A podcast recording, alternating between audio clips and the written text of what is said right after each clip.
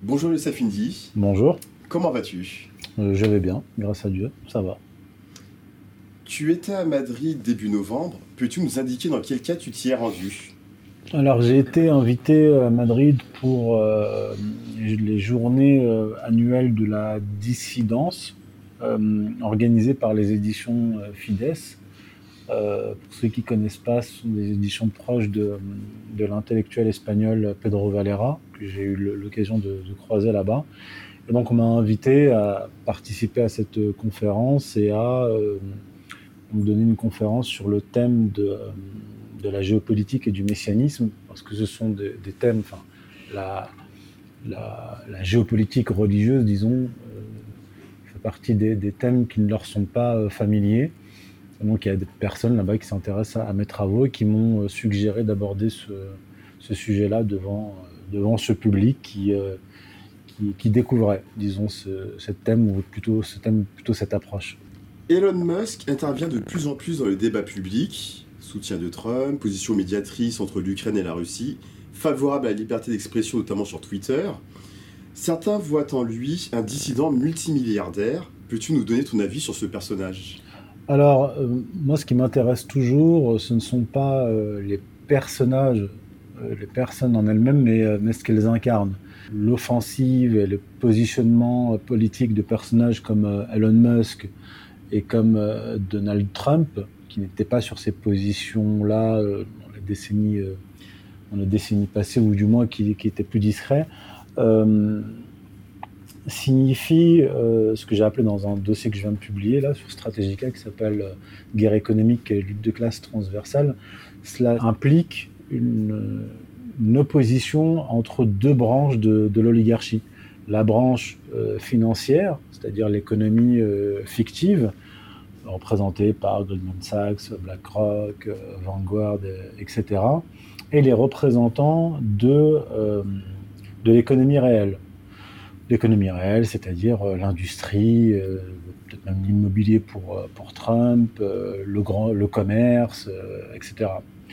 Et, et, en fait, cette, cette opposition s'accentue ces dernières années mais les États-Unis ayant toujours une avance historique en Occident dans les processus de transformation euh, socio-économique et politique, puisqu'ils sont à l'avant-garde notamment du système de libre-échange et euh, de financiarisation de, de l'économie qu'ils ont imposé au monde, eh bien, on a vu à partir de 2016 véritablement sur la scène publique, avec euh, la, candidature de, Donald Trump, cette opposition au sein de l'oligarchie, cette opposition entre l'économie réelle et l'économie fictive. Et ce que j'explique dans, le dossier, et là, euh, le document est fait euh, à l'appui, c'est que à partir du début 2020, quand le Covidisme allait démarrer, donc janvier, donc on était même pas, on était dans les tout débuts de la, de la pandémie entre guillemets, la, haute finance a lancé une attaque contre l'économie réelle à la source.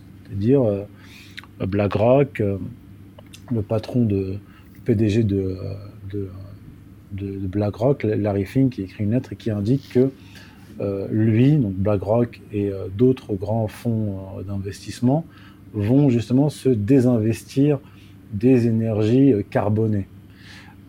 C'est-à-dire retirer leurs billes une partie importante de leur bille dans euh, la recherche de pétrole, de gaz, de forage, etc. Euh, et, ça nous a amené à la situation actuelle. Donc, la destruction économique, telle que je l'avais déjà décrite dans mon livre Covidisme et, Messianisme, est un, projet politique euh, qui a comme paravent l'écologisme, mais c'est un projet politique que j'appelle mise en place d'une société de consommation. On est passé de la société de consommation qui correspond à un capitalisme productiviste, à une société de consommation qui correspond à la phase terminale, phase finale de l'évolution du capitalisme financier, euh, qui en vient à, abattre euh, euh, l'économie réelle à sa source, l'industrie, le commerce, etc. Et donc naturellement, les grands patrons, comme Musk ou Donald Trump, qui représentent cette branche de l'oligarchie qui qui est rattaché à l'économie réelle, a réagi. Et donc, c'est comme ça qu'il faut interpréter l'élection de, Trump en 2016-2017. C'est comme ça qu'il faut interpréter les sorties de, de, Musk. Et j'explique que euh, c'est aussi comme ça qu'il faut interpréter euh, le, voyage du patronat allemand qui a emmené le chancelier Scholz à Pékin et, euh, et, le, et les prises de position de plus en plus nerveuses de grands patrons français de l'industrie, de l'énergie et, euh, et, du commerce. Donc on part d'Elon Musk. en fait, Elon Musk est pour moi l'héritier de, Ford, c'est-à-dire de cette euh, économie productiviste et la fameuse phrase de Ford qui était euh, je paye mes, ouvriers pour qu'ils achètent mes voitures. Et pour quelqu'un qui est dans l'industrie, dans l'économie réelle, la destruction de l'économie, c'est une destruction de son gagne-pain. Et euh, la réduction de la population mondiale, qui est un projet, disons, écologique, mais en fait l'écologisme, c'est un outil politique et religieux de la haute finance. Il faut donc, euh, moi je parle de, de euh, d'écolo-financiarisation ou de finance écologique, appelez ça, comme, vous voulez, qui est en train de s'attaquer à cette économie réelle, cette économie productiviste. Donc là, on a les débuts de. On est dans une phase de confrontation entre les tenants de deux types de capitalisme. Zelensky a confié la gestion des investissements privés en Ukraine au fonds d'investissement américain BlackRock. En parallèle, des sociétés américaines comme Monsanto possèdent des milliards d'hectares de terres arables dans ce pays. Question, ressuscite d'Ukrainiens en Ukraine Alors, euh, l'Ukraine est en fait une colonie euh, américaine, est devenue une colonie américaine progressivement à partir de la révolution colorée euh, de 2004. D'ailleurs, ils ne s'en sont pas cachés. Hein. George Soros lui-même a indiqué qu'il avait financé cette révolution colorée de 2004, puis la deuxième révolution colorée de 2014. et bien sûr, le, Pentagone était impliqué, l'État américain était impliqué, et euh, une grande partie effectivement des terres ukrainiennes appartiennent à des sociétés euh, américaines. Et en fait, c'est dans la continuité de ce que j'ai dit, euh, de ce que je vous ai répondu pour la, première question.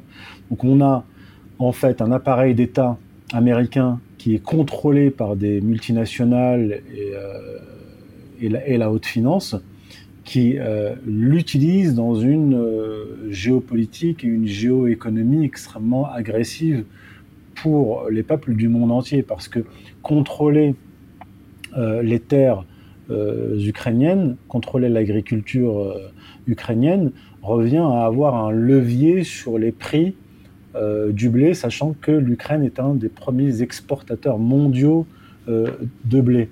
Et ce qui, leur, ce qui leur permet de spéculer plus facilement et de faire augmenter le, prix des, denrées alimentaires, provoquer des famines, notamment euh, en Afrique, des pénuries alimentaires en Occident, euh, et, ainsi de suite. Donc ils font d'une pierre plusieurs coups. Il y a l'axe géopolitique euh, pur, ça je l'ai déjà expliqué une tas de fois, et d'autres aussi l'ont déjà expliqué, hein. arracher l'Ukraine à la Russie, la contention de, la Russie, placer des, armes euh, des missiles qui peuvent atteindre l'arsenal nucléaire euh, russe, etc., à partir de, l'Ukraine, et euh, les, fonds d'investissement qui viennent comme des nuées de corbeaux dépecer le, cadavre ukrainien, puisque c'est une, société qui, qui, était en crise déjà bien avant la guerre. je crois 12% de la population ukrainienne a émigré avant la guerre, en fait, avant même de 2014. Donc c'était un État qui était déjà euh, en, voie de décomposition, en décomposition avancée. Donc on a ces nuées de corbeaux qui, ces, euh, euh, charognards qui, se jettent sur la bête et qui, de plus, mettent la main sur la production agricole, ce qui leur permet de euh, perturber les, cours à l'échelle mondiale. Laurent Ozon a récemment dépeint la mouvance identitaire en indiquant qu'elle était tombée dans le spectaculaire, en omettant les idéaux tels que la lutte des classes propres au vrai mouvement contestataire. Un commentaire sur ce point? Oui, alors j'ai écouté, euh, ça tombe bien parce que j'ai écouté l'audio de Laurent Ozon. C'est une première partie, en fait, donc il a publié une première partie, il a dit que d'autres parties viendraient. D'abord, pour ceux qui ne connaissent pas Laurent Ozon, d'où il parle, Laurent Ozon est plutôt situé à droite, plutôt conservateur, qui est très porté sur les questions d'immigration. On l'a classé à un temps dans la catégorie identitaire, mais identitaire euh, sérieux, dans le sens de la préservation euh, des écosystèmes, préservation des, identités, et euh, opposé radicalement au mouvement migratoire, à l'immigrationnisme. Il a, je crois, travaillé même avec des gouvernements africains, nord-africains, je crois Tunisie, sur ces questions-là en tant que conseiller sur les questions migratoires.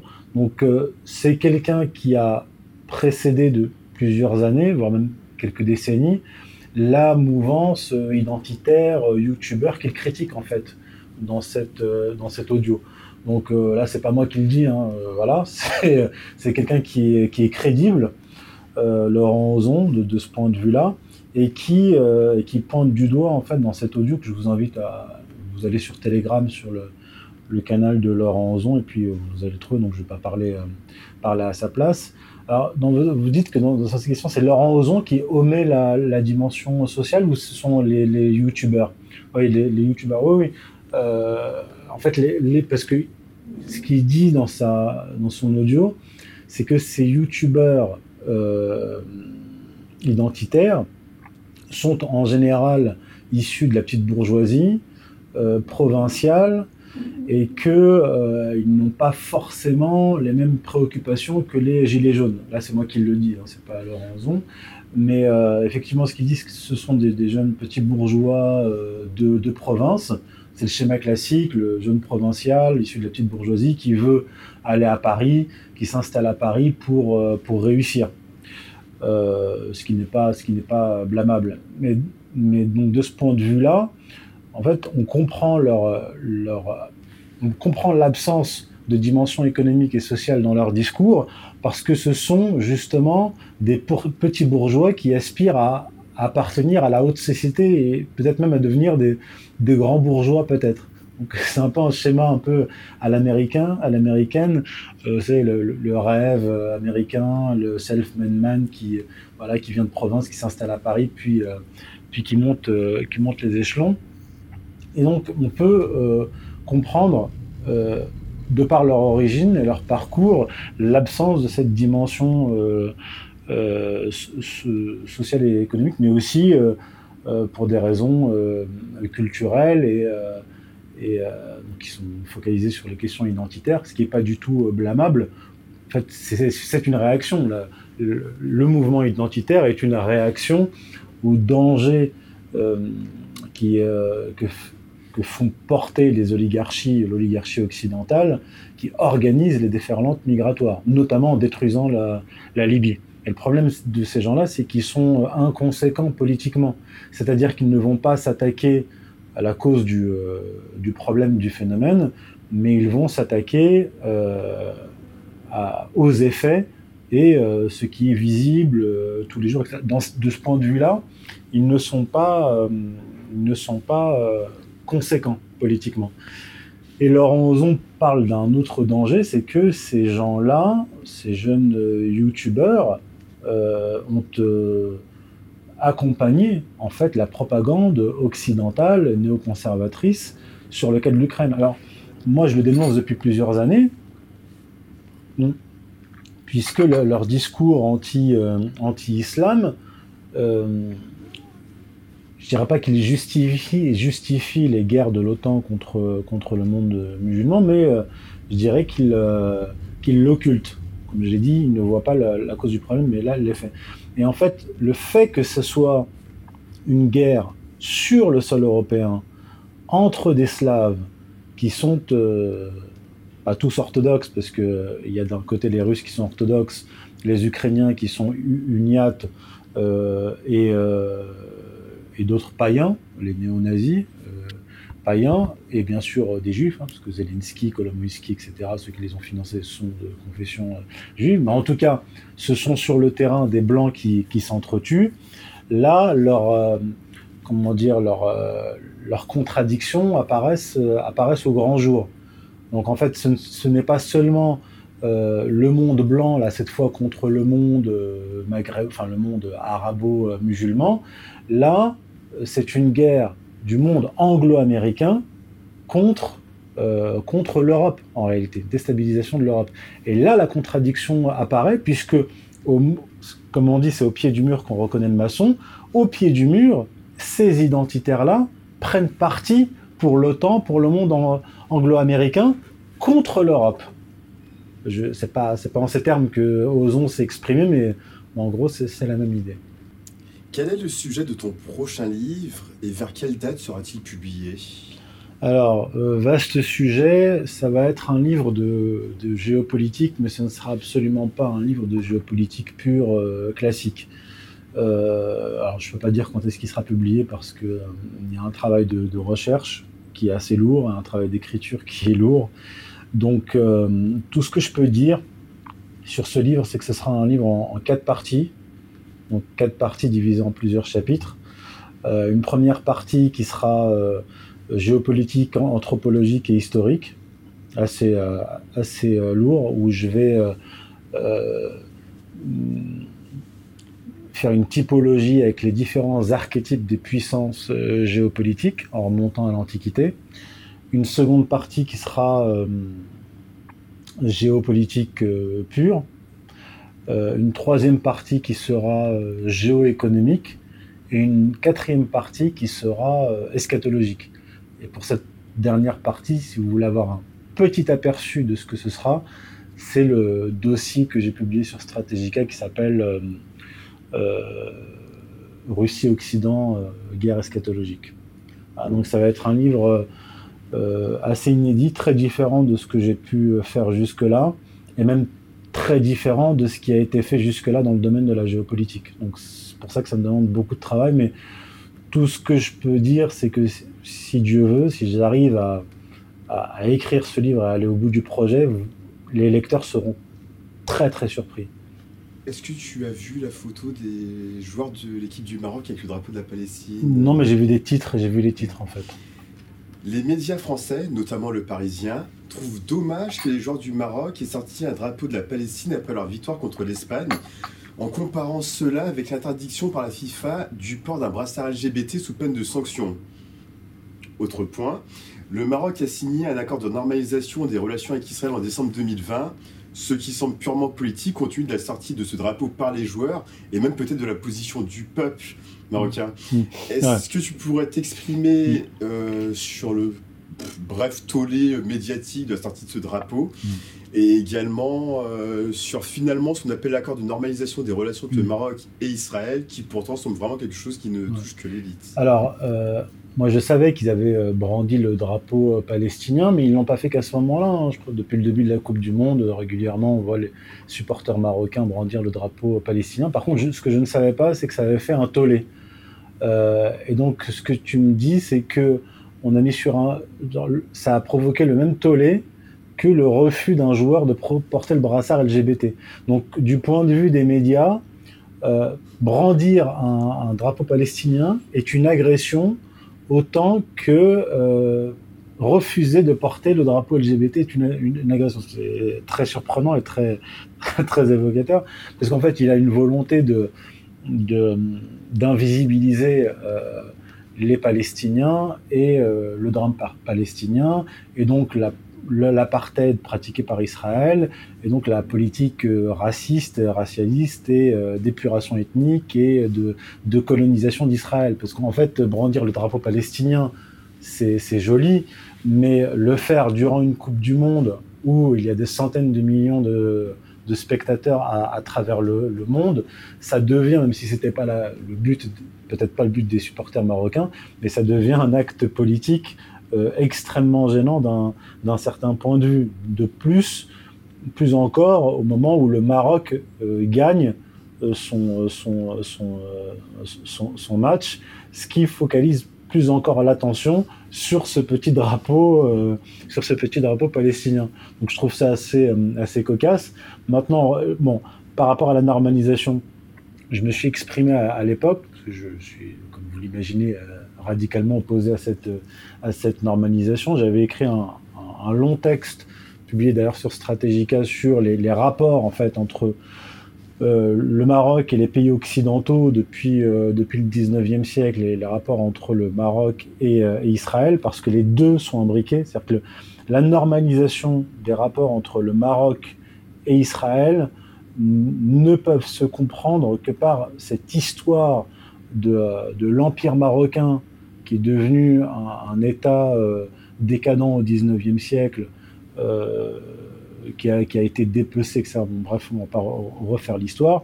Ce qui fait que euh, au lendemain de la décolonisation et pendant la guerre froide, le Maroc s'est retrouvé naturellement par sa position géographique et par son histoire dans le giron du monde occidental, dans le giron du monde euh, atlantique, par rapport à l'Algérie qui était elle rattachée euh, à, l'URSS. Et donc finalement il y a eu cette normalisation, mais cette normalisation euh, comment dire, est rejeté par, euh, les Marocains, pas par tous les Marocains, parce qu'il y a quand même dans la bourgeoisie marocaine et, d'autres pans de la, société, euh, comment dire, un, discours qui, se diffuse sur l'amitié israélo-marocaine, etc. Mais le Marocain moyen, lui, est pro-palestinien, anti-israélien et opposé à cette normalisation.